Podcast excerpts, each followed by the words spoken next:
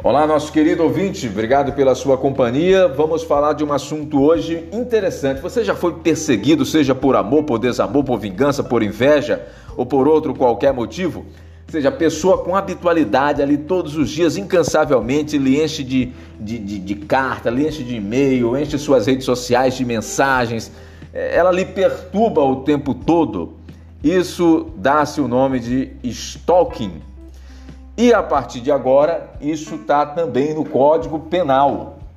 A Lei 14.132-2021, que entrou em vigor dia 1 desse, desse mês, de, de abril de 2021, estabeleceu o que, que é esse tal de stalking, né? que os americanos chamam de stalking. Na verdade, o verbo é to stalking, que significa perseguir, vigiar, enfim.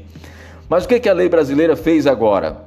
Acrescentou ao Código Penal o artigo 147-A, que define como crime o seguinte: ó, perseguir alguém reiteradamente ou por qualquer meio, ameaçando-lhe a integridade física ou psicológica, restringindo-lhe a capacidade de locomoção, de sair, ou vir e vir, ou de qualquer forma invadindo ou perturbando sua esfera de liberdade ou privacidade. Sabe o que, que dá isso agora no Brasil? Reclusão de seis meses, cadeia de seis meses a dois anos e multa. O sujeito persegue a pessoa, enche ali, é, perturba o dia todo, tá? faz um estrago emocional na vida dela, reiteradamente, ou seja, exige habitualidade, por qualquer meio, presencial, cara a cara, pela internet, por telefone, quem tinha do tempo da carta, por carta, enche o saco o tempo todo e tem que praticar pelo menos uma das condutas possíveis dessa nova tipificação, a 147A. Conduta 1. Ele precisa fazer isso reiteradamente com você, ameaçando a sua integridade física ou psicológica.